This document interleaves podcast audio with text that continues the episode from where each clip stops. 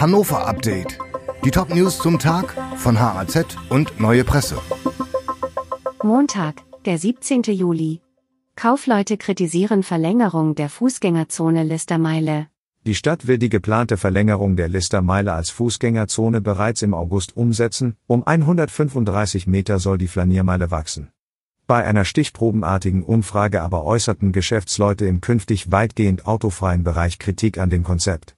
Sie beklagen vor allem eine künftig schlechtere Erreichbarkeit der Geschäfte und mangelnde Kommunikation seitens der Politik.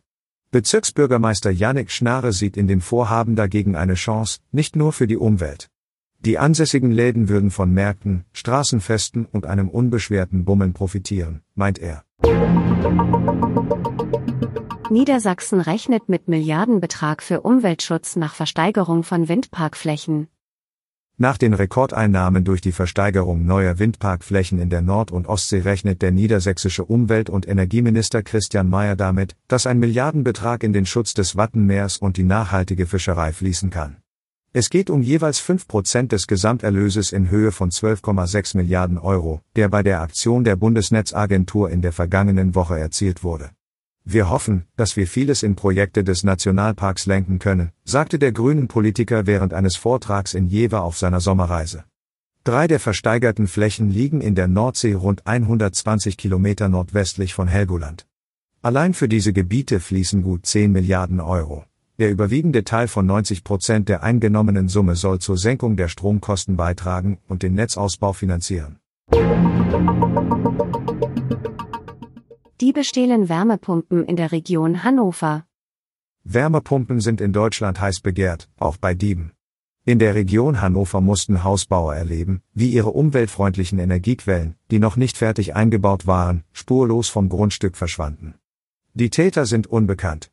Wenn Wärmepumpen wegkommen, dann in der Bauphase, erklärt der Obermeister der Innung Sanitär und Heizungstechnik Hannover, Kai-Uwe Henneberg. Seien sie aber einmal fest verbaut, werde es schwierig, sie zu entwenden. Shisha-Bar zieht wegen Wasserpfeifenverbot vor Gericht. Nachdem die Stadt Hannover dem Inhaber der Shisha-Bar Aura wegen mutmaßlich schlechter Luftqualität in seinem Lokal untersagt hat, Wasserpfeifen anzubieten, will Bassem Hasso nun vor Gericht ziehen. Weil in der Lounge nicht mehr gequalmt werden darf, brechen dem Gastronomen in der Otto-Brenner Straße die Umsätze weg. Die Kohlenmonoxidgrenzwerte wurden nach Angaben der Polizeidirektion Hannover in der Vergangenheit erheblich überschritten, sie sollen zum Teil um das Siebenfache über dem Erlaubten gelegen haben. Zudem hat Hasso bislang keine Betriebserlaubnis explizit für Wasserpfeifen. Er hofft jetzt auf ein Urteil, das ihm erlaubt, zumindest bis zur Entscheidung der Stadt über seinen Antrag zur Nutzungsänderung Shishas anzubieten. Dieses Hannover-Update wurde maschinell vertont. Die Autorin der Texte ist Astrid Fabricius.